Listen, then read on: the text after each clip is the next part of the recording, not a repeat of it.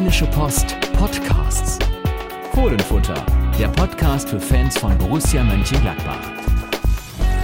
Da sind wir wieder mit dem Fohlenfutter Podcast. Carsten Kellermann. Und Yannick Sauratz am Start. Genau, wir sprechen heute ja, über die Weltmeisterschaft. Das große Thema des Fußballs in den nächsten Wochen und dem verschließen wir uns natürlich nicht, denn noch nie war die WM-Weltmeisterschaft so gladbacherisch, so borussisch wie jetzt. Gladbachig, genau. Sie haben einen Rekord aufgestellt, die Borussen, oder werden einen Rekord aufstellen, indem sie gleich sieben Spieler stellen. Der bisherige Rekord waren fünf. Genau, das war 1974. Äh, fünf, damals allerdings fünf Spieler in der deutschen Mannschaft. Äh, ein halber kam sozusagen dazu, ein Gladbacher, Günter Netzer, der aber für Real Madrid spielte.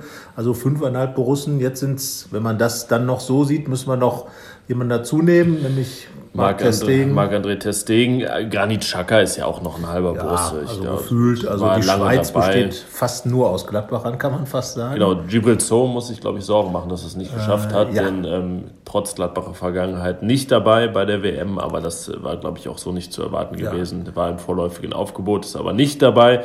Der junge Mann, der jetzt in Bern spielt, ja, aber ist trotzdem einiges zusammengekommen. Ja, gut, Leute, die Elfmeter im Pokal-Halbfinals verschießen, müssen auch nicht zur WM. Na, Andreas so. Christensen ist dabei. Dem hat es nicht geschadet, ja, aber der ist auch Andreas Christensen. Der ne? ist Andreas Christensen. Aber zählen wir doch mal ganz kurz auf. Übrigens auch Christensen, Ex-Borusse, der dabei auch ist. Auch noch. Und Matthew yes, Leckie. Ist Matthew Leckie, ganz genau. Für Australien war sozusagen mit der Erste, der Bescheid wusste. War schon am Samstag irgendwann in, nachts in Australien Nominierung. Ist auch sehr fix. schnell. Und, genau, er ist auch sehr schnell, ähm, in Berlin zumindest. Nun ja, also aber zählen wir doch erstmal ganz klar auf. Matthias Ginter bei Deutschland, ja, keine Überraschung. Also wir sollen direkt was sagen zu ihm. Ja, Gut, dann sagen, wir direkt was. Sag du hast du ja schon keine Überraschung. Ja, ja aber also keine Überraschung. Ähm, ja, es wurde wenig über ihn geredet. Also er fliegt halt ein bisschen unterm Radar, was aber seinen Ambitionen eher zuträglich ist, glaube ich, weil Matthias Ginter, naja, wahrscheinlich würde am meisten über ihn geredet, wenn er patzt oder irgendeinen anderen Mist baut sozialen Mist baut er wahrscheinlich selten, sowieso eher, weil er ja, mm, ja ein braver Junge ist. Ein Freiburger, das ist natürlich auch noch ein ähm, Standortvorteil ja. im Personalausweis ja. bei, bei, Joachim Löw. Deswegen, ja, erwartungsgemäß. Und äh, was meinst du? Also, der hat ja schon eine WM mit null Minuten, damals noch als Freiburger, als werdender Dortmunder. Als 20-Jähriger vor allem. Genau, das hat er schon mal gesteigert. 24 ist er genau. schon mal, schafft das jetzt auch zu spielen. Ja, also schwer zu sagen. Ich denke mal, er wird auf jeden Fall Backup sein, genauso wie bei der damaligen Weltmeisterschaft 2014, äh, wobei seine Chancen zu spielen, denke ich mal, größer sind, ähm, weil er ganz einfach mehr Erfahrung hat und möglicherweise ähm, Joachim Löw auch vielleicht das eine oder andere noch ausprobiert. Oft ist es ja auch so, äh, dass sich so eine Mannschaft im Turnier erst findet. Äh, es wäre auch nicht das erste Mal, dass Leute, die am Anfang vielleicht noch gar keine Rolle spielen, am Ende dann plötzlich eine große Rolle spielen ja. und genau zum Beispiel dann im WM-Finale dabei sind. Äh, also ich glaube schon, dass, dass er Backup sein wird, aber ganz gute Chancen hat dann auch in die Mannschaft zu kommen, zumal er ja im Prinzip auch die gesamte Defensive bis auf den Linksverteidiger ersetzen kann. Das stimmt, genau. Also rechnen wir mit ähm, zumindest Minütchen für Matthias Ginter in Russland. So, wo machen wir jetzt weiter? Was war das System jetzt? Hast du jetzt erstmal mit ähm, Deutschland angefangen, weil wir in Deutschland sitzen?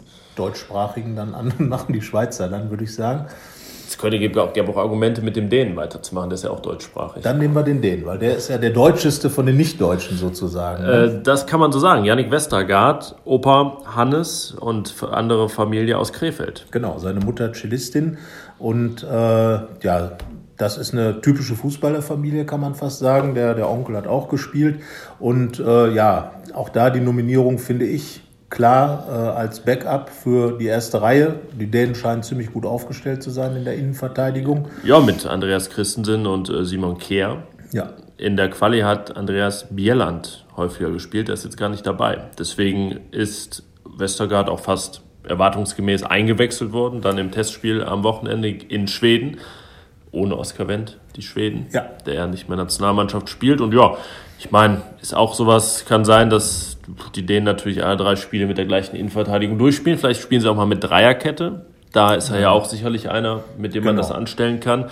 Ja, und erstmal ist ja, gilt ja, WM ist WM. Wollte ich gerade sagen, WM ist WM und äh, wie gesagt, ne, Yannick Westergaard muss dann ja fast schon hoffen, dass er nicht gegen Deutschland spielt, weil äh, es gibt ja kaum ein Kinderfoto von ihm, wo er nicht ein Deutschland-Trikot anhat. Ja. die du rausgefunden hast bei der Instagram-Recherche. Ja, seine, seine, Schwester postet, äh, hat die gesamte Kindheit gefühlt gepostet. Deswegen wissen wir, dass Yannick Westergaard, also na gut, das hat er uns sogar auch erzählt, ja. dass er auch Deutschland-Fan immer war. Das ist ihm nicht zu verdenken. Er hat ja ein, äh, in gerade Dänemark, monumentales Geburtsjahr.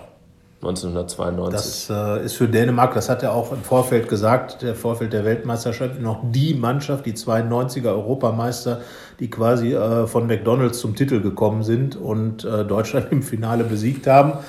Also von daher ähm, kann er ja eigentlich nur erfolgreich sein. Was können denn so Dänen überhaupt machen? Dänisch Dynamite? Die Mannschaft finde ich erstmal ganz, also ich finde sie besser als Schweden beispielsweise, wenn wir das jetzt mal so ein bisschen einskandinavisieren da.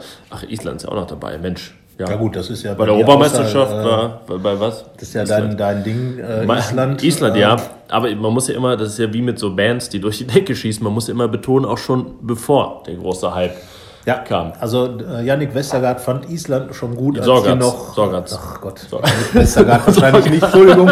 Yannick Sorgatz. Ja. Äh, also nochmal. Yannick Sorgatz fand, weil Yannick Westergaard wissen wir es nicht, aber Yannick Sorgatz fand die Isländer schon gut, als sie noch undercover 2013 schon, als sie in den Playoffs als gespielt haben. Noch hinter so. ihren Bärten versteckt waren, sozusagen. So, jetzt nicht abdriften mit genau. Island, da ist kein Borusse bei. Die haben Nein, aber gegen einen Ex-Borussen gespielt am Wochenende, gegen Norwegen mit Harvard Nordfeld und da verloren. Genau. So, was sagt uns das? Dass die Dänen die äh, für mich aussichtsreichsten Skandinavier sind, mit einer wirklich guten Mannschaft. Janik Westergaard hat auch das erläutert, ja, Kaspar Schmeichel im Tor. Da, ähm, also der kann auch mehr als nur diesen berühmten Nachnamen tragen. Ja. Die Innenverteidigung klar mit Christensen. Dann das Mittelfeld mit so Leadertypen wie Delaney, dem alten Quist, der früher mal in Stuttgart war. Vorne dann Christian Eriksen, natürlich der Starspieler. Ähm, aber dann ist es eine Mannschaft, die, also es gibt ja Mannschaften wie jetzt die Ägypter beispielsweise, da naja, die allermeisten Fans in Deutschland werden nur Mo Salah kennen, ja. aber bei den Dänen, die haben zwar einen Weltklasse-Spieler mit Eriksen, aber da sind auch noch andere ziemlich gute dabei, würde ich sagen. Und von daher, ja, kann man die auf jeden Fall fürs Achtelfinale auf der Rechnung haben. Und vielleicht können sie ja so eine WM spielen wie 98. Da haben sie ja für Furore gesorgt. Das war so diese Laudrup, Ebbe-Sand-Zeit und so. Ich würde sagen, dass das größte Hoch der Dänen nach dem EM-Titel ja. 92 sind sie ins Viertelfinale gekommen. Super Spiel gegen Brasilien. Äh, da kann sich Yannick Wester gerade auch noch gut daran erinnern. Ich kann mich daran erinnern. Yannick Sorgatz. also alle Yannicks dieser Welt können sich an 98 erinnern. weil das damals unsere erste WM war, dieser Generation. Also das ist ja quasi jetzt, ne? Ja, vom Alter Die da rumlaufen, ist ja, äh, ohne dir zu nahe zu treten, eher meine Generation. Obwohl, äh, ja, Ägypten hat, ne, wer hat denn so ein ja, gut, so, ey, schwierig. Irgendwer hat einen Torwart, der 44 ist. Ich bin jetzt eher schon der, wo die Trainer in dem Alter sind, so ein bisschen. Aber gerade noch, gerade äh, Du darfst mich übrigens äh, als kleinen Konter, konntest du mich ja Carsten Nielsen nennen. Das wäre Ausgleich gewesen. Es gibt genau. mir den Namen. Ja, sozusagen. aber der ist, doch aber deutlich älter als du. Äh, ja, sagen, das ne? ist richtig. Ja, aber äh, Peter Nielsen ist jetzt übrigens 50 geworden. Herzlichen Glückwunsch. Auch ein Däne, einer der 92er-Truppe. Äh, hat dann bei Borussia gespielt und ähm, ja, war ja, dabei. Der war dabei. So. Ja. Und der äh, Yannick Westergaard hat diese Mannschaft natürlich auch hervorgehoben und hat gesagt, wir würden natürlich gerne unsere eigene Geschichte schreiben. Wir würden gerne Europameister. wir würden gerne Europameister ja. ja, also das würde er dann aber an einem, zum anderen Zeitpunkt. Also ich glaube, er freut sich auf jeden Fall sehr, bei der WM dabei zu sein. Für ihn der nächste Schritt, ja. wie man das so schön sagt. Auch ohne Deutschland-Schminke ähm, im Gesicht während das, der Spiele. Genau, das, davon gehen wir mal aus. Also ich glaube nicht, dass er sich jetzt mit seiner Schwester dann irgendwo trifft in Russland, um dann Deutschlandspiele zu gucken. Sie schminkt, genau. Sie schminkt das auch nicht. Gut, also Yannick Westergaard wird diese WM ohne Deutschland fahren auf der Backe spielen und äh, Torgan Hazard wahrscheinlich auch. Also Überleitung zu Belgien. Genau. Genau. Ja, ja ne? also, ist ja auch bei Deutschland, äh, Belgien. Torgan Hazard. Erstes großes Turnier für ihn. Genau, so. Äh, nicht der erste Hazard beim großen Turnier, aber beide Brüder dabei, Torgan und Eden. Und äh, für Torgan ist es, glaube ich, ein wichtiger Schritt, dabei zu sein. Auch da die, die erste Weltmeisterschaft. Und ähm, ja, ich würde sagen, dasselbe wie bei Ginter und Westergaard. Erstmal gucken als Backup und dann schauen, was passiert. Er ist jetzt auch eingewechselt worden ähm, im, im äh, letzten Spiel gegen Portugal beim 0 zu 0 und äh, ja, hätte natürlich gerne gegen den Europameister noch eine Tor gemacht, wäre natürlich nochmal eine Empfehlung gewesen. Aber eigentlich wusste ja Belgien vorher schon, dass er dabei ist, weil er hatte ja seine Matratze. Er hatte seine Matratze dabei, ja, gut gelegen. ja, also sagen wir, ähm, auch da finde ich keine Überraschung, dass äh, ein, ein Spieler, der in der Bundesliga wirklich äh, ähm, doch einige schon gemacht hat, als Nachwuchsmann sozusagen noch dabei ist bei dieser belgischen Mannschaft. Und wir haben ja schon drüber gesprochen. Also ja, ist Belgien jetzt Geheimfavorit, Favorit oder oder mhm. was? Ja, wenn man die, die Frage stellt, können sie eigentlich schon gar nicht mehr Geheimfavorit sein, oder? So, eigentlich ja geheim. Und das waren sie ja auch schon mehrmals und haben das ja nur so halb bestätigt mit ja. Viertelfinalteilnahmen. Also ich habe die Dänen auf jeden Fall fett auf der Rechnung, weil es ja auch für Dänemark spricht, dass ein Torgan Hazard bei allem... Stopp. Was habe ich Belgien. gesagt? Was hast jetzt über die Dänen Ach, nein, ich meine auch ja, Belgien. Nein, Belgien, ja. Also, belgische Namen. Gibt den Dänen belgische Namen. also Dänemark wäre vielleicht Geheimfavorit, genau, wenn, wenn das, man das ja, meinen würde. Aber gut, genau. Belgien, aber tendenziell Favorit, weil es ja für Belgien spricht, dass ein Toran Hazard bei aller Kritik, die ja auch an, an ihm geübt wurde, trotz seines Topscorer-Daseins bei Borussia, dass der auch lange noch halbwegs bangen muss um seine Teilnahme. Es ist schon eine ziemlich gute ja. Truppe. Also wenn man da die Namen aufzählt, äh, dann sind wenige dabei, wo man, also zumindest aus der ersten 12, 13, wo man sagt, kenne ich nicht. Ne? Also die ja. haben doch bei Topclubs sind die meisten angestellt. Wie gesagt, der große Anführer der Mannschaft ist sicherlich Eden Hazard vom FC Chelsea. Und äh, ja, also ich glaube auch, dass Belgien sozusagen jetzt mal die Reifeprüfung machen müsste beim großen Turnier. Äh, nicht nur versprechen, sondern auch mal was halten. Und so gesehen sind sie so ein bisschen wie Borussia zuletzt gewesen, äh, haben immer mit großen Erwartungen äh, sind sie auch hausieren gegangen und die wurden dann nicht so recht erfüllt. Ähm, auch bei ja, zum Beispiel dann bei der Europameisterschaft genau. Viertelfinale gegen Wales, da denkt man ja, ja, von der von der Auslosung so, hm, eigentlich, ja, ne? der Weg ist frei. Genau. So, und dann war, wurde es halt, kam halt Bales ins äh, Bales. eine Runde weiter. Genau. Nun ja, aber da würde ich sagen, sollte Belgien jetzt einfach mal äh, sozusagen diesen nächsten Schritt hinbekommen. Äh, möglicherweise reicht es ja fürs Halbfinale. Es könnte ein ähm, Viertelfinale gegen Deutschland geben. Ja, also das wäre dann Oder also perfekt wäre es ja. Jetzt wollte ich schon überleiten zu den Schweizern, aber wir müssen noch kurz nach den, den Belgiern. Also was ist perfekt? Perfekt wäre ja eigentlich und damit würde quasi die Überleitung, weil die Belgier würden ja nach den Schweizern kommen, sozusagen. Also Deutschland könnte, je nach Konstellation, im Viertelfinale auf die Schweiz und in der, im, Achtel, im, Achtelfinale, im Achtelfinale auf die Schweiz und im Viertelfinale auf Belgien treffen. Also ja. das wäre dann äh, das Borussen-Duell 2 und 3, das es jemals gegeben hat. Bisher genau, gab es nur ein einziges bei einer Weltmeisterschaft. Ähm, mit Karim Matmur und Michael Bradley, also Algerien gegen USA. Aber ähm, war das nochmal 2010. 2010? Ja, das ist ja auch schon was her. Das war die, die letzte WM in der graupigeren Borussenzeit, genau, sozusagen. So, als auch gar kein Borusse im Verdacht stand, da nicht unbedingt. außer die beiden halt, aber bei der deutschen Mannschaft war als man dabei. als man wie 2008 noch äh, Zweitligaspieler zu großen Turnieren schickte. Ja, das ist ja vorbei. Und jetzt ist zumindest, ich, ja, über Lars Stindl können wir vielleicht noch drei Worte später verlieren, aber der, der arme Kerl wäre möglicherweise auch dabei gewesen. Jetzt ist er verletzt und wird sich sicherlich die WM mit sehr, sehr viel Tränchen im Knopfloch anschauen. Ähm, gut, Nils Petersen, der wohl für ihn erstmal dann nominiert worden ist, ist nicht mitgefahren. Ja, das kann man Jetzt mutmaßen. geschafft, man kann nur mutmaßen. Vielleicht hätte man mit ihm auch gegen Österreich gewonnen, man weiß es nicht. Aber es ist sehr unglücklich gelaufen für Lars Stindl und er wäre meines Erachtens nach einer gewesen, der da eine gute Chance gehabt hätte.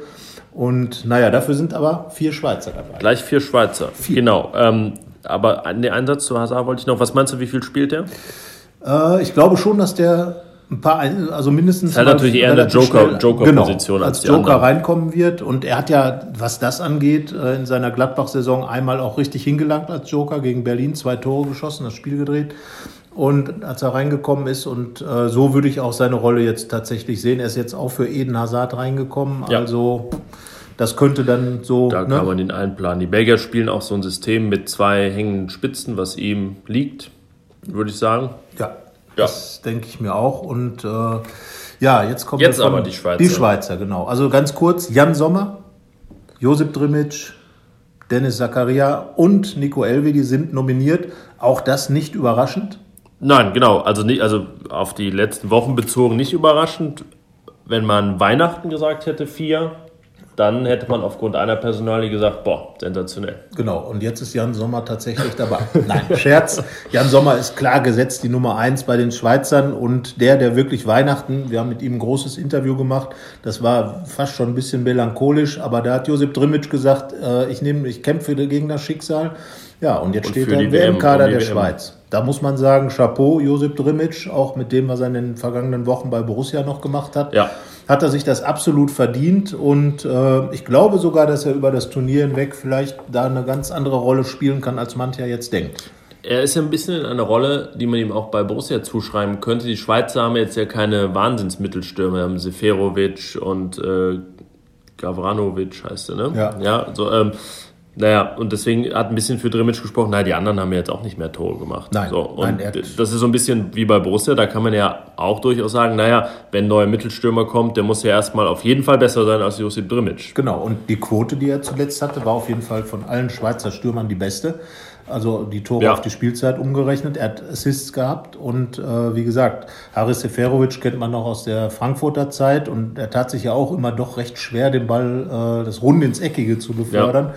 Und äh, deswegen, also ich glaube, dass Josip Drimic äh, natürlich aufgrund seiner Vorgeschichte zunächst mal nicht gesetzt ist, sondern Seferovic. Aber das kann ganz schnell gehen, weil äh, ich glaube, Seferovic ist auch nicht ganz so gut gelitten bei den Schweizer Fans. Äh, nee, da gab es ja Pfiffe gegen ihn so. bei den und Playoffs. Drimic ist jetzt natürlich so, steht natürlich so ein bisschen mit seinem Kämpfertum und mit dem, was er jetzt, äh, wie er es geschafft hat, noch zur WM zu kommen, steht er, glaube ich, ganz gut da. Erster Gegner Brasilien. So, und da. Direkt das wäre, also sagen wir mal so, jetzt wenn man sich das mal wirklich so auf der Zunge zergehen lässt, lässt Josip Drimic wird jetzt gegen Brasilien eingewechselt und schießt dann das Schweizer Tor, äh, zu, wel zu, welchem Stand auch immer. Das wäre natürlich eine Hammer. 6, das war wahrscheinlich nicht so der, nicht so der Aber zum, zum Ausgleich zu, oder genau, so. Genau, irgendwas. Also es wäre fußballtechnisch wäre es fast schon eine Gähn-Geschichte, weil das so typisch wäre. Aber schmalzig ähm, fast schon. Theoretisch, ja. Und dann Dennis Zakaria ja. setzt seine Gewinnertätigkeit dieser Saison irgendwie fort, ne? Auf jeden Fall. Er hat sich wirklich da reingespielt, profitiert auch ein bisschen davon. Also er ist der dritte Mann der Doppelsechs, ja. könnte man sagen. Der, der dritte Zwilling. Genau. Im Prinzip. Und profitiert aber davon, dass jetzt erstmal Granit Xhaka noch angeschlagen war und dass Valon Berami nicht mehr der Jüngste ist und man in der Schweiz auch sagt, dass der vielleicht auch nicht innerhalb von zehn Tagen drei Spiele durchspielen kann. So. Also da würde ich sagen, Einsatzminuten garantiert. Ja, und da könnte man fast schon aufs zweite Spiel tippen, dass Berami dann wahrscheinlich gegen Brasilien mit seiner Erfahrung reinkommt ja. und auch spielt erstmal ins Turnier, aber dass man dann möglicherweise im zweiten Spiel äh, dann eben Dennis Zakaria äh, von Ich glaube, Petkovic gegen, gegen Serbien und Costa Rica ist das sicherlich ja. auch ein Typ, den man da gebrauchen kann. Genau, also ne, denn Dennis Zakaria ist ja jemand, der auch gerade gegen eine Mannschaft wie Serbien auch mal so dagegenhalten kann und äh, sozusagen die Bälle da mal weg ähm, wegfingern kann mit seinen langen Beinen oder Fingern mit den Beinen. kann. Ja, das, ja, er kann halt alles. Aber äh, nein, also ich glaube schon, dass der ganz gute Chancen hat, äh, Einsatzminuten zu bekommen und dann natürlich zusammen mit Granit Xhaka natürlich aus Gladbacher Sicht eine sehr interessante Muss halt gucken, dass er nicht sich direkt zwei gelbe Karten einsammelt und dann möglicherweise im, beide in einem Spiel. Das, das hat er ja noch nicht geschafft. Aber beide zusammen, ja, ja gut. Das, dann, äh, ja. Spielt, also beide sind ja tatsächlich äh, gewiefte Kartenspieler. Also zumindest ja. Sammeln sie immer viele Karten ein und das muss man dann sehen. Aber ähm, nun ja, also ich glaube, dass er schon ganz gute Chancen hat, mehr als nur, nur Ersatzmann zu sein. Nico Elvedi hingegen, glaube ich, wird wenig spielen. Ja, er hat so ein bisschen. Ähm, ja, er ist einer, der unter seiner Vielseitigkeit in der Nationalmannschaft eher leidet. Matthias Ginter, der gar nicht mehr so vielseitig sein will, hat bei der deutschen Nationalmannschaft eher davon profitiert, dass er mehrere Positionen anbieten kann. Bei Nico Elvedi ist es so, dass er ja die, fast die gesamte Saison äh, außen gespielt hat, als Außenverteidiger. Und da die Schweiz ja ähm, mit Ricardo Rodriguez und Stefan Lichtsteiner zwei Typen hat, würde ich sagen, die da, die da auch äh, internationales Renommee haben. Und dann, naja, sagt Vladimir Petkovic, na, ich habe ja ganz ordentliche Innenverteidiger. Ähm, dann setze ich vielleicht nicht auf den, der die ganze Saison da gar nicht gespielt hat. Also Fabian Scher und äh, Manuel Akanji von Borussia Dortmund haben da gespielt. Gut, dann kommt der nächste, der in der Schweiz nicht so besonders, besonders beliebt ist, das ist Johann Giroud. Ja. Ne, war beim HSV, war früher auch bei Arsenal, sehr, sehr erfahren, spielt jetzt in der Türkei. Und der ist so ein bisschen Wackelkandidat. Da sagen viele, na, dann würde ich vielleicht lieber als dritten Mann äh, LVD einbauen. ja, gut. Es, äh, es kann gut sein, dass, ähm, wenn nichts dazwischen kommt, Nico Elvedi bei seinem zweiten Turnier auch nur Tourist wird. Ja, aber er hatte noch was vor sich. Aber es kann genauso gut auch sein, dass es ein Spiel gibt, in dem dann vier Borussen für die Schweiz auf dem Platz stehen. Ja. Also äh, zumindest theoretisch ist das möglich und wie sehr das in die Praxis dann umgesetzt wird, das entscheidet natürlich äh, Wladimir Petkovic, der Schweizer Trainer, der aber auch schon des Öfteren im Borussia Park war und, und hier Spiele geschaut hat und natürlich auch daher äh, weiß schon, was, was er auch an Nico Elvedi hat und ähm, ja. Also spannend auf jeden Fall, die Schweizer Spiele zu gucken für Gladbach-Fans, weil es eben eine sehr Gladbacher, gladbacherische Mannschaft ist. Und ja, Jan Sommer hat natürlich jetzt gegen Spanien nochmal einen hingelegt, würde ich sagen. Ne? Direkt mal überzeugt. Deswegen, das war hier was wahrscheinlich auch schon angesprochen. Wer weiß, wenn der ein wirklich überragendes Turnier spielt, wessen Interesse der dann wächst, kann ja ganz schnell gehen. Ich kann mich an 2014 erinnern, Kayla Navas bei Costa Rica, ja. Claudio Bravo bei Chile, die danach äh, bei Real Madrid und dem FC Barcelona gelandet ja, sind. Das, äh, ja, also mehr muss man dazu nicht sagen. Ja. Äh, ich glaube, das gilt eigentlich jetzt für alle, äh, die äh, WM-Fahrer. Torgan Hazard ist jetzt der, um den sich die meisten Gerüchte ranken, aber ich glaube, dass alle irgendwo jetzt im großen Schaufenster stehen auch. Ne? Auf jeden Fall. Viele auch in äh, dem ganz, ganz großen Schaufenster. Also ich sag mal so, ähm, ne, KDW direkt neben Eingang. Ja, so ungefähr. schön, schön vergoldet. Ähm, ja, da steckt einiges drin, weshalb es dann nicht nur aus äh, rein sportlicher und ergebnistechnischer Sicht interessant ist, sich die Borussen anzugucken bei der WM, sondern eben auch womöglich perspektivisch, was die Zukunft angeht. Ja, also wie gesagt, bei Torgan Hazard äh, ist es ja sehr offensichtlich, dass da irgendwas im Gange ist. Äh, die, die halbe Familie reist gerade um die Welt und führt Gespräche mit spanischen Vereinen und ehemaligen Borussen. Alvaro Dominguez wurde auch gesichtet. Also da scheint irgendwas im Gange zu sein und dass er der wahrscheinlichste ist, dem möglicherweise da ein großes Angebot äh, zuteil wird und, und der dann möglicherweise auch verkauft wird. Da sind wir uns, glaube ich, einig. Bei den anderen kann halt immer was passieren. Ja. Ähm, aber bei Torgan Hazard, glaube ich, ist es wirklich von der Wahrscheinlichkeit her am ehesten der Fall. Ja, ich fand es war in vielen Jahren, in denen Spieler für viel Geld weggegangen sind, waren es ja so selbsterfüllende Prophezeiungen. Dass Granit Xhaka gehen würde, ahnte man im Prinzip ja schon im Januar. Dann ging es irgendwie nur darum, wer wird es letztendlich und ja. wie viel wird es. Und das hat Max Eber bei uns auch mal betont, so einen Spieler gibt es jetzt nicht, bei dem man es schon weiß oder sich ziemlich sicher ist, aber wenn es einen gibt, wo man naja, es ansatzweise ahnt, dann ist es auf jeden Fall Toran Hazard aufgrund seiner Vertragslaufzeit von in Anführungszeichen nur noch zwei Jahren. Das muss man heutzutage so sagen, wenn es nur noch zwei sind. Seines Nachnamens, seiner ach, seines Qualität Werdegangs auch. und genau dessen, was er da anbietet. Und sicherlich auch, er ist vier Jahre da bei Borussia. Das ist ja auch so, ne? Granit Xhaka war auch vier Jahre genau. da. Von daher ja, ich glaube, wenn wir, wenn wir wetten müssten, das ist ja immer so, ne, wenn man die Pistole auf die Brust gesetzt bekommt und sagt, sagen muss, wer geht, dann denke ich, würden wir beide Torgan Hazard sagen. Ja, zumal auch aus Belgien äh, zu hören ist, wenn man mit Kollegen spricht, dass Spanien auf jeden Fall für ihn ganz interessant sein könnte. Und ja, warten wir es mal ab. Äh, glaubst du, dass mehr gehen als von diesen sieben als nur einer? Oder wird das jetzt die große, der große Exodus der mm. WM-Spieler werden? Ich würde na, ich glaube, Jan, wenn Jan Sommer einer von zweien würde, dann wäre es ein Sonderfall, weil man das sicherlich intern ganz gut regeln könnte, auch mit Tobi Sippel ne, oder da erstmal gucken und nicht so den Druck hätte. Aber was ansonsten Feld, Feldachsenspieler angeht und ähm, fände ich einen eigentlich genau richtig, weil Kohle reinkäme, man noch was bewegen könnte, aber man jetzt nicht so viele, also Toran Hazard nimmt halt keine Achsenposition ein. Und ich glaube, ja, dass der auch in, in, ja, dann auch mit Geld oder andre, auf anderen Wegen äh, zu ersetzen wäre. Deswegen glaube ich, wäre es schlechter, wenn ein Innenverteidiger oder ein Sechser ginge.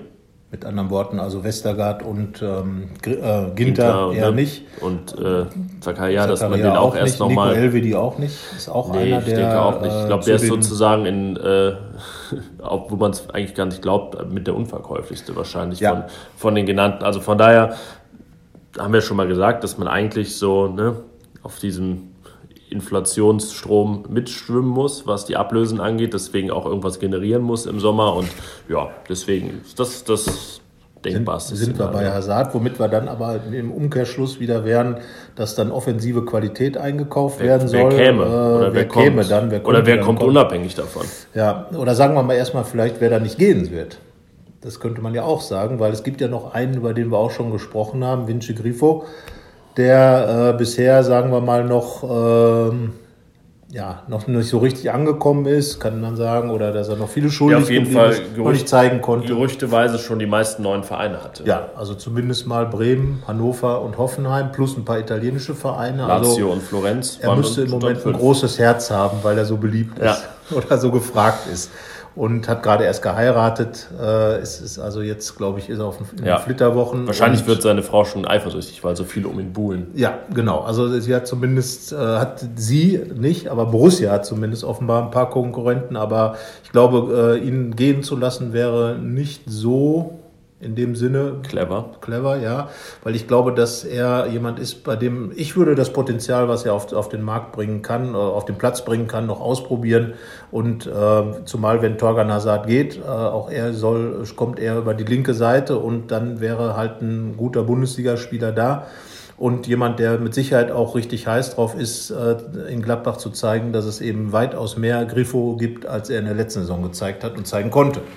Ja, also im Endeffekt ist es ja auch nicht so, dass ähm, Borussia für ihn 20 Millionen bezahlt hätte und deswegen so gucken muss, dass, sie, dass der Wertverlust nicht größer wird oder dass sie äh, schon wüsste, sie bekäme das wieder rein. Also er hat 6 Millionen Euro gekostet und bis jetzt schwirren Summen herum, die sogar darunter liegen. Das wäre ja, das wär ja Wahnsinn, Spieler per Ausstiegsklausel vor einem Jahr ja. zu holen und dann jetzt in diesem ne, Transferwahnsinn dann weniger einzunehmen. Deswegen, also da äh, und, und auch die Art und Weise, wie viele Dinge da kolportiert werden. Also Griffo selber hat, äh, wir haben kurz bevor er in Urlaub oder bevor diese Saison zu Ende war, noch mit ihm gesprochen, hat er eigentlich gesagt, dass er äh, davon ausgeht, dass er sich hier durchsetzen will und dass natürlich sind die ganzen Gerüchte da noch nicht aufgekommen gewesen, aber er macht eigentlich den Eindruck, dass er hier in Gladbach noch ein bisschen was vorhat.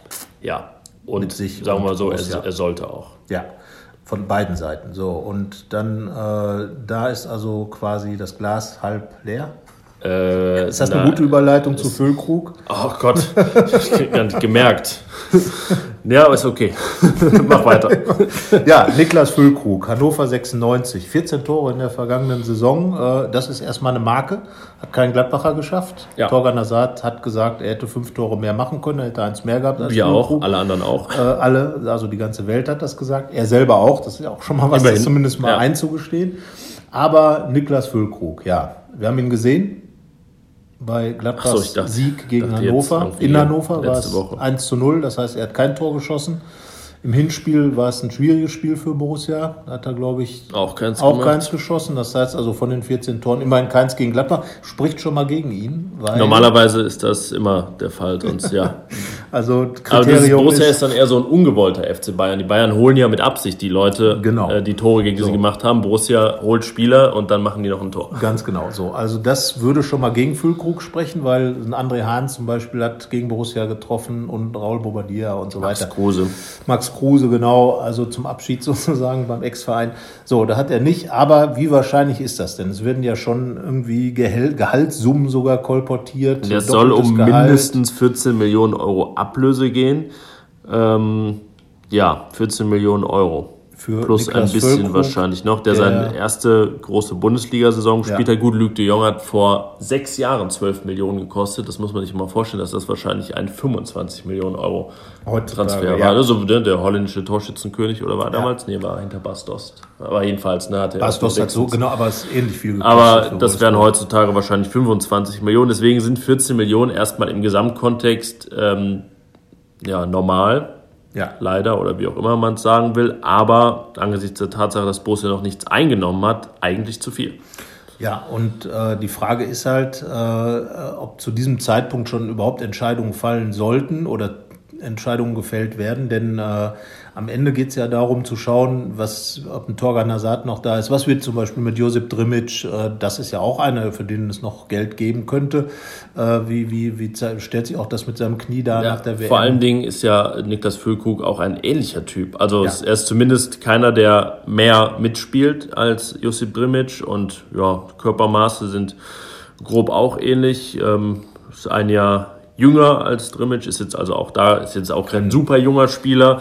Ja, deswegen ist jetzt irgendwie so, es wirkt nicht so, wie soll man das sagen? Wäre kein typischer Borussia-Transfer. Super, auch super kreativ. Diese, also diese, es ist ja okay, auch mal natürlich ja. eigentlich gestandene Bundesligaspieler zu holen Wurde und ja auch Geld für die auszugeben. Nur ist das Füllkrug ja eigentlich gar nicht. Ist eigentlich gar kein gestandener Bundesligaspieler. So, aber das ist genau die Geschichte zu sagen, was hat Füllkrug vorher gemacht? Er hat vorher zwei Bundesligatore geschossen für Werder Bremen. Ja, ist wild rumverliehen worden. Richtig, also so richtig stringent ist die ganze Geschichte nicht und deswegen weiß ich auch nicht, ob es wirklich, also man auszuschließen ist auf gar keinen Fall, weil es natürlich ein Mittelstürmertyp ist. Nein, der kann natürlich, er könnte natürlich auch eine also, Mark Uth Entwicklung beispielsweise nehmen. Als der aus ja. Herrenfeen nach Hoffenheim kam, hat auch nicht jeder gesagt, ja, jawohl, das ist Uth es. Ist ne? gut. gut, der hat natürlich auch nicht so viel Geld gekostet, aber klar, ist eben die Frage und dafür gibt es ja Leute, die äh, den auch sehr intensiv dann scouten und ähm, natürlich sollte es dann so sein, wenn man so viel Geld für ihn ausgibt, dass man sich auch ganz sicher ist, dass da ne, die hat, eine halbwegs große Wahrscheinlichkeit schlummert, dass er das wiederholt. Das hat Steffen Korell ja auch äh, bei uns im Gespräch gesagt, dass das eben ne, bei den ganz großen Transfers muss es schon sitzen, weil ja. davon gibt es nicht, wird es nicht allzu viele geben. Und ähm, wie gesagt, ohne Niklas Füllkrug zu nahe treten zu wollen, aber äh, so im Moment ist es halt so vom Feeling her noch nicht das ganz Gelbe vom Ei. Ja, oder? man hat so De Jong, Drimmitsch, für wen wurde noch viel Geld ausgegeben? Ja, da hat schon wieder so vergessen. Man hat so eben dieses, äh, man wird zu De Jong getriggert, direkt ja. irgendwie, wenn man diese Gesamtkonstellation nimmt. Und man kann ja fast sagen, ne, je unbekannter und je günstiger, desto besser sind die Transfers eingeschlagen. Gut, Zachary hat auch viel Geld gekostet, aber war auch hierzulande noch nicht so bekannt. Ja, Deswegen, ich glaube, ihr hört eine gewisse Skepsis bei uns raus, was Niklas Füllkrug angeht. Ja, wobei man natürlich sagen muss, äh, Max Eberl, redet, also Borussias Manager, redet ja immer oder sagt, spricht immer von äh, einer, einer Fantasie, die man möglicherweise auch hat. Das ist die Frage, welche Fantasie dann äh, die Decking und er bei, bei Niklas Füllkrug man, haben. Also man bräuchte sie definitiv. Borussia, genau. Also er ist jetzt nicht der typische Borussia-Spieler, weil er eben auch nicht diese, äh, also wenn es jetzt zum Beispiel um André Kramaric gehen würde, würde ich sagen, jo, ne, oder Michael Gregoritsch, das sind dann Spieler, die möglicherweise ein bisschen Borussia-esker sind als Niklas Füllkrug. Ja, der Marktwert von Andrei Kramaric bei Transfermarkt ist übrigens von 15 auf 27 Millionen Euro hochgeschraubt ähm, Ja, das ist ja relativ günstig. Also ja. der, gut, der hat, wie sieht's bei, beim, äh, beim Gregoritsch aus? Den Wahrscheinlich, äh, der dürfte aber mindestens in der Füllkrug-Liga sein, sage ich mal, spielen, wobei ich von ungefähr 20 ausgehen würde, der der inzwischen kosten dürfte. Der Name ist so lange hierbei. Ja. Google, ich google gerade. Ja, wahrscheinlich würde der, also er würde auf jeden Fall nicht weniger als Füllkrug kosten, ja. sagen wir es so. Und ist aber ja gar nicht so ein klassischer Mittelstürmer. Genau. Ist eher so ein, eine, eine gro sehr große hängende Spitze hat er hinter Finn Bogerson. Also man müsste eigentlich beide kaufen, das wäre cool. Ja. Er hat 14 Millionen Mark. So, aber dann kann man, glaube ich, noch ein bisschen was draufrechnen. Und er hat natürlich sich auch, glaube ich, positioniert und gesagt, dass er nicht wirklich weg will aus Augsburg. Man, ja. ne? Aber gut, das sind was ja immer Dinge, die, äh, die entwickeln hat übrigens so einen Marktwert von 8 Millionen Euro bei Transfermarkt ist auch hochgestuft worden, ja. aber ist eigentlich sozusagen da auch äh, ja, eine Kategorie unter denen, die wir gerade genannt haben. Deswegen, wie gesagt, boah, ja, man mal, hat so also. gewisse Bauchschmerzchen, was diese 14 ja. Millionen da angeht, aber wir wissen ja, wie gesagt, auch gar nicht, wie konkret das ist. Und deswegen ähm, werden wir auch noch abwarten müssen. Ja, so, also jetzt habe ich hier noch äh, einen weiteren Punkt stehen. 1000 Außenverteidiger. Wir ja. haben vergangene Woche über Außenverteidiger gesprochen. Gefühlt kam jeden Tag dann auch ein Gerücht um ja, einen Außenverteidiger. Genau, also einmal Bernardo aus Leipzig. Ja kriegen wir sie noch zusammen. Also der war auf jeden Fall Nein. dabei. äh, und ein Kölner namens Horn, aber nicht der Torwart, sondern wie heißt der, Jannis? Das wäre auf jeden Fall fantasievoll, einfach ja. mal den Torwart vom ersten FC Köln für Als, die Außenverteidigerposition genau. zu holen. Ja, der Torhüter sollen ja heute gerne spielende Leute sein. Das heißt also, die müssen alles können. Also kann man auch einen Torwart, Timo Horn, verpflichten, der dann Außenverteidiger Ja, und spielt. dann noch der Kollege Dalbert. Aha. Aus, äh, was ist er denn? Ach, oder ist er Dalbert? der Brasilianer. Äh, hat bei äh, Lucien, unter Lucien Favre in Nizza gespielt, ist jetzt bei Inter Mailand und hat einen Marktwert von 12 Millionen bei Transfermarkt und soll wohl um die 20 kosten. Das ja. hatte ich dann jetzt auch mal sehr schnell unter, ich glaube eher nicht dran. Ja, also für den Außenverteidiger 20 ja gut, schwierig. Also da, da, müsste dann wirklich schon der Exodus, ne, und ja. dann äh, gibt's, wird richtig mit Geld um sich geworfen. Muss also, mit Geld um sich geworfen werden. Aber na gut, das war einer und dann gab es schon andere, die dabei waren. Ja, aber wir haben ja gesagt, dass, ähm, sobald ein Außenverteidiger ins Gespräch gebracht wird, dann sollte man zumindest mal aufhorchen und äh, zumindest mal darüber überlegen, ob das Sinn ergeben würde. Genau, weil äh, da ist sicherlich Bedarf auf beiden Seiten, äh, kann man da noch ein bisschen nachlegen, äh, zumal man auch nicht weiß, wie es sich bei Fabian Johnson weiterentwickelt, der ja eigentlich für beide Positionen so ein bisschen der Backup war, äh, aber ständig Rücken hat und äh, naja, man weiß man halt nicht, was der Rücken so in der neuen Saison macht. Und äh, ja, Oskar Wendt ist halt auch nicht jünger geworden, also sehr wahrscheinlich wird das auch im Sommer nicht werden. Und ähm, ja, Ne, man wird sehen, aber ich glaube, dass die Position sicherlich im Fokus ist. Was, ja, was, es gibt äh, auch noch Szenarien, vielleicht, jetzt habe ich gesagt, man sollte keine Innenverteidiger gehen lassen, aber man könnte ja auch, äh, wenn jetzt bei, könnten Ginter oder Westergaard gehen und dann würde Nico Elvedi Innenverteidiger werden und dann braucht man halt. Noch, ne? So Konstellationen gibt es, ja. es gibt sehr, sehr viele, aber Ihr, ihr merkt das, ne? wir reden jetzt ja, das ist jetzt der vierte Podcast seit Saisonende und über einen Neuzugang haben wir erst gesprochen auf ja. der Spielerseite, aber zumindest im Funktionsteam. Ja, da geht es quasi richtig zur Sache. Das war in, in der vergangenen Saison sind schon da auch äh, neue Leute, neue Positionen geschaffen worden. Mit, mit dem einen haben wir zuletzt das erste große Interview geführt mit äh, Dr. Andreas, Andreas Schlumberger, Schlumberger ja. Leiter, wir, äh, ist Leiter, Leiter Prävention und Medizin. Ja. Und äh, ja, ich fand es interessant. Also er hat ja schon sehr offen über die Situation auch mit, mit den Verletzten gesprochen, hat gesagt, ähm, dass er äh, hat nochmal bestätigt, dass er kein Wunderheiler ist, zum einen, hat zum anderen gesagt, dass, äh, dass man einfach auch realistisch bleiben muss und dass es wirklich viele Dinge gibt, die jetzt angegangen werden. Und äh, das scheint auch so zu sein, was ich, er hat gesagt, es wird personell noch äh, ausgebaut werden. Und jetzt gibt es einen festangestellten Arzt bei Borussia Mönchengladbach. Mannschaftsarzt, genau. Ralf Deutscher aus Berlin. Ja, vorher Charité, Nicht also von, von Hertha, Charité sondern von in dem, Borussia, in dem Borussia Park. Hat aber schon im Sport gearbeitet, im American Football bei Union Berlin. Handball, Fußball, Handball, also Bobbrodeln und Leichtathletik. Mit anderen Worten, also viele Bewegungsbereiche, die er, in denen er sich auskennt. Das ja. kann sicherlich nicht schaden. Ich denke, so quasi Crossover-Mediziner, was, was die Sportmedizin angeht, äh, weil ja jede Sportart, und das hat auch äh, Andreas Schlumberger bei uns im Interview erklärt, hat natürlich so andere Anforderungen und äh, die Anforderungen an die Fußballerkörper sind halt auch dann so breit gefächert und da kann es auf jeden Fall nicht schaden, wenn da jemand mit, mit einer breiten Kenntnis, sagen wir mal, kommt. Und ich ne? würde sagen, die Verpflichtungen bisher, werden gleich auf die anderen noch eingehen, sind ja auch eher so ähm, ein bisschen so, wie wir das bei Spielern immer haben, das so Borussia-Transfers. Also ja. man, also gut, Schlumberger würde ich sagen, mit seinem Namen, mit seiner ja, Vergangenheit, Bayern, Dortmund, Bayern, Dortmund, DFB, ja. war natürlich eher ein Top-Transfer, so auch vom Namen her, aber das sind jetzt allesamt, sage ich mal, auch äh, Perspektivleute, für die das sicherlich auch eine große Chance ist bei Borussia jetzt, denn es gibt auch noch darüber hinaus einen jetzt leitenden Verantwortlichen der Physiotherapeuten. Das gab es vorher auch nicht.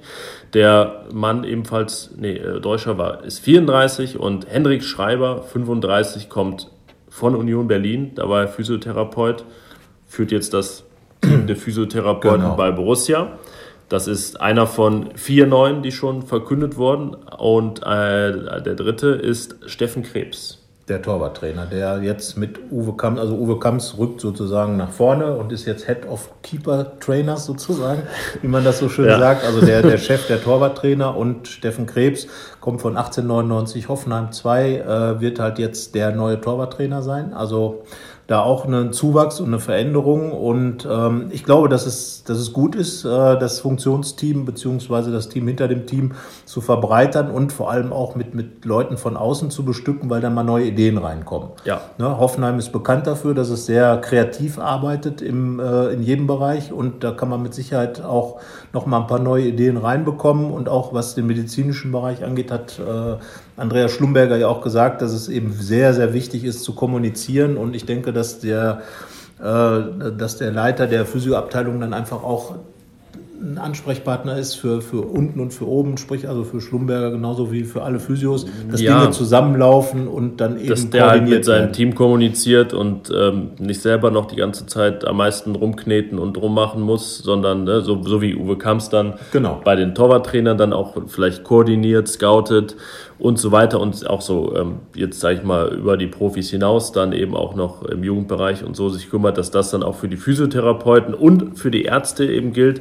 Ich glaube das äh, klingt zumindest ähm, nicht falsch. Ja, und es klingt nach einer Idee, die dahinter steht. Ja. Darüber hat auch äh, Andreas Schlumberger gesprochen, dass es schon eine Vorstellung gibt. Aber, das hat er auch gesagt, natürlich keine Garantien. Also man kann natürlich auch 500 Ärzte haben und trotzdem drei Verletzungen. Also ja. das ist klar. Aber ich denke mal, ähm, das, was Max Eberl äh, im, im Jahr zuvor angekündigt hat, dass eben gerade auch an den Stellen nochmal richtig geschaut wird. Ähm, das bewahrheitet sich dann jetzt und wird nach und nach vorangetrieben.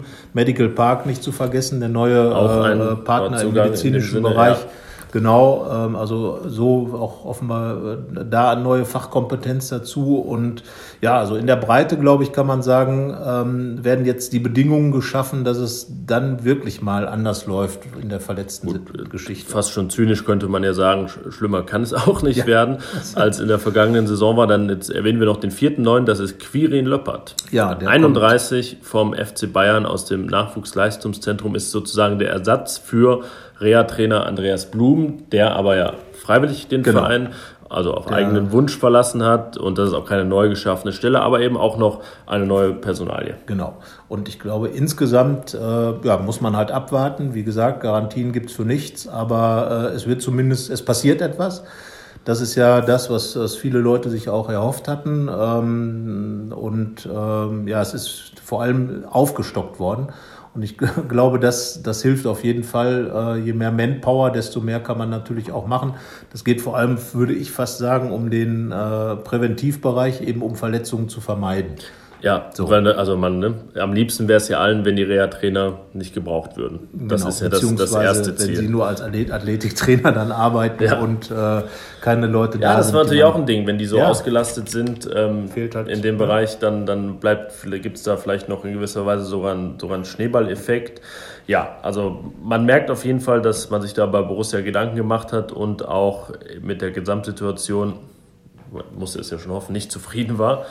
Gut, das wäre sonst auch ja. etwas absurd gewesen, aber äh, ich glaube, das hat man auch gemerkt, äh, dass also je länger die Saison dauerte, desto mehr kam ja dann auch so mindestens mal zwischen den Zahlen raus, dass dieses doch sehr genervt hat, das verletzten Thema, zumal es auch in der Saison davor schon ein, eines war.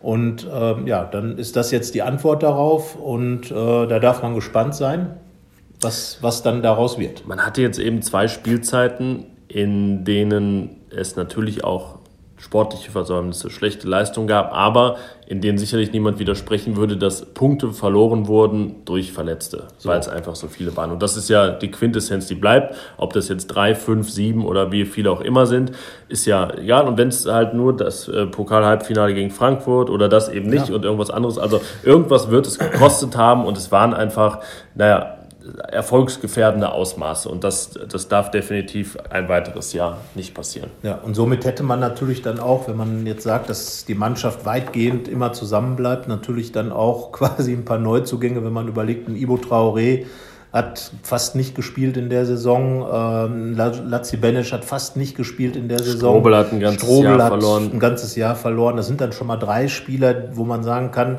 da kommt dann noch mal das ein oder andere an Fabian Qualität. Johnson hat, ich meine, nur Johnson. zwölf Ligaspiele ja. gemacht. Ne, also war auch meistens irgendwie äh, krank oder hatte halt Rücken und ähm, ja. Mamadou Ducouré soll irgendwann mal kommen. Also ne, dann haben wir jetzt schon ja. eine ganze Handvoll Spieler, die eigentlich in der vergangenen Saison überhaupt keine Rolle gespielt genau, haben. Genau, so. Und wenn das eben anders ist, gerade äh, haben wir wir ja auch nochmal drüber geschrieben, über Ibo Traoré.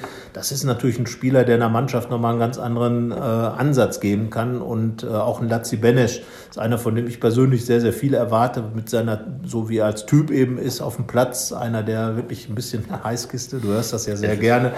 Aber ja, das, das, sind eben Dinge, äh, wo man, wo man, glaube ich, wirklich sagen kann, da kommt nochmal was dazu. Und an, wenn an der Stelle, sprich also das Team hinter dem Team dann entsprechend so dann weiter aufgebaut ist, dass dann eben weniger passiert, dann ist es gut so. Ne? Und, äh, und dann was auch interessant ist, das, das scheinen jetzt auch nicht alles ähm, Schlumberger Zöglinge zu sein. Nein, das hat er uns ja bunt verteilt. Ähm, auch gesagt. Aber und jetzt auch ja, wie gesagt, von den Werdegängen jetzt nicht Leute von, alle nur von Top-Vereinen, auch der Hoffenheimer Torwarttrainer von der zweiten Mannschaft, so einer, der auch gar nicht in seiner Karriere hoch gespielt hat unbedingt, so ein bisschen, man könnte sagen, Laptop-Torwarttrainer wahrscheinlich, wenn es das so gäbe. Sich das ja, also ne, man, Vita, man ja. hat sich da, da Gedanken gemacht, also die beiden Mannschaftsärzte, äh, Stefan Hertel und äh, Heribert Ditzel, mit denen wird weiterhin zusammengearbeitet, genau. aber es gibt jetzt eben in äh, Ralf Deutscher, einen Mann, der wirklich auch immer vor Ort ist bei Borussia. Genau, und da hat eben auch im Interview der Andreas Schlumberger gesagt, dass das natürlich sehr hilfreich ist, weil er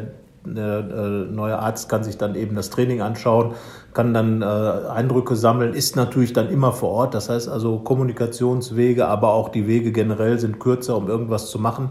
Die, äh, der Bereich, äh, medizinische Bereich wird, wenn, wenn der Umzug in dieses neue Gebäude da stattfindet, wird auch deutlich ausgebaut. Es wird ja. nochmal richtig ein, äh, ein großer Betrag investiert. Also ich glaube, dass zumindest der Versuch deutlich zu erkennen ist, an der Stelle was zu verändern. Und äh, ja, dann äh, bin ich mal gespannt, wenn wir jetzt mal sagen, okay, da klingen die Neuzugänge gut, dann kann die sportliche Abteilung, muss jetzt noch ein bisschen arbeiten. Muss jetzt nachziehen, ja gut, aber, aber ne, soll ja auch nicht der Stoff ausgehen hier. Ich glaube, wir sind dann beim Thema Geduld angekommen. Die muss man, glaube ich, in der Transferperiode noch haben. Also mich würde es wundern, wenn jetzt äh, morgen bekannt würde, dass Torgan Hazard vertickt wird. Ja, und schon Niklas Füllkrug und noch ein Außenverteidiger dann in der Woche danach da sind. Ja, Davon gehen wir nicht aus, aber das sind halt die neuen Zeiten, die ja, ja auch ihren Reiz haben eigentlich. Genau. Aber es man merkt jetzt schon, dass es wirklich völlig anders ist als in den Jahren zuvor. Ja, äh, ich will auch nicht ausschließen, dass wir beim nächsten Podcast hier kleinlaut sitzen und sagen, ja, Griffo ist weg und Füllkrug ist da und äh,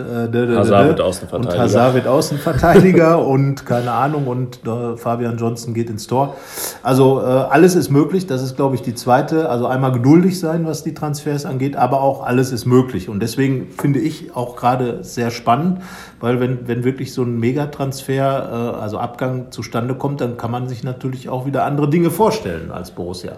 Das stimmt. Und darüber werden wir sprechen, wenn es passiert. Und wie ihr gemerkt habt, auch äh, weiterhin darüber sprechen, wenn es noch nicht passiert ist, weil es viele Gedankenspiele gibt, die wir mit euch weiter teilen werden. Wenn ihr irgendwas auf dem Herzen habt, irgendwas, worüber wir hier auch nochmal diskutieren sollen, dann gerne bei Facebook, Twitter, auf irgendeinem Weg uns schreiben oder per Mail an fohlenfutter.rheinische-post.de. Und in dem Sinne würde ich sagen, hören wir uns nächste Woche wieder. Genau, nächste Woche und wir nähern uns mit großen Schritten der WM. Ja. Und naja, wie gesagt, sieben Borussen dabei.